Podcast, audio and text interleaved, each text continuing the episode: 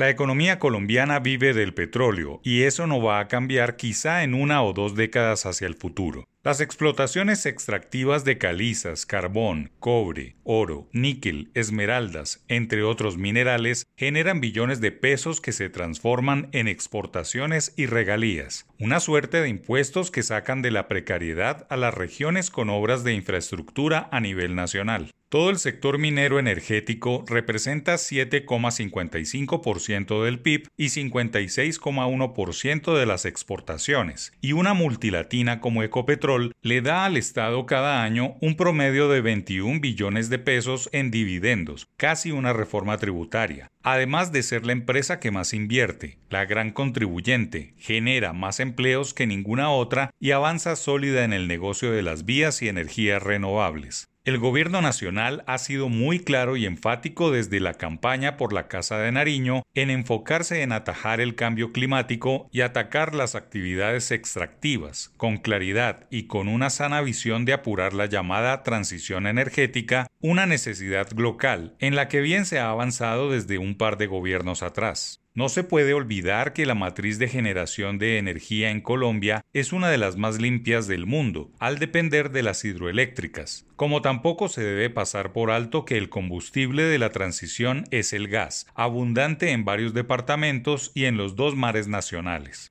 El nombre de la ministra de Minas y Energía, Irene Vélez, fue aceptado con prevenciones hace un año cuando fue nombrada. Es una profesora de filosofía de la Universidad del Valle, magíster en estudios culturales y doctora en geografía política una hoja de vida rica en publicaciones académicas pero con poca o nula experiencia administrativa, menos aún en materia de minas y energía, la espina dorsal de la economía colombiana falencias que se empezaron a notar desde el comienzo cuando sus deficiencias las encubrió con inseguridades en una cartera que goza de expertos. Hoy el país se encuentra en un limbo enorme en el sector energético. Los viceministros no duran, los asesores del ministerio son desechables, no hay gestión en nombramientos clave, el gobierno nacional brilla por su ausencia en la Comisión de Regulación de Energía y Gas, que prácticamente está acéfala. La comunicación con la estatal petrolera es nula, la comunicación con los gremios del sector no existe y la ejecución presupuestal está por debajo del promedio de las otras carteras. Todo esto en medio de la bandera del gobierno nacional que es la transición energética con un fenómeno del niño por delante y unas necesidades de exploración de petróleo, gas, nuevas licencias mineras y otras tareas propias de un sector que bien manejado pudiese ser la gallina de los huevos de oro de un país lleno de necesidades y de pobreza como es Colombia. Y a esas deficiencias profesionales y ejecutivas de la ministra en mención se suman sus constantes escándalos, mociones de censura en el Congreso, desconocimiento total del sector y otros viejos abusos en contrataciones. No queda otra alternativa que recordarle al presidente que al final él es el responsable de la total inoperancia de su líder en el sector más estratégico del país. Faltan efectivamente menos de tres años de gobierno y el tiempo que dure en el cargo de ministra puede ser muy dañino para todos los colombianos.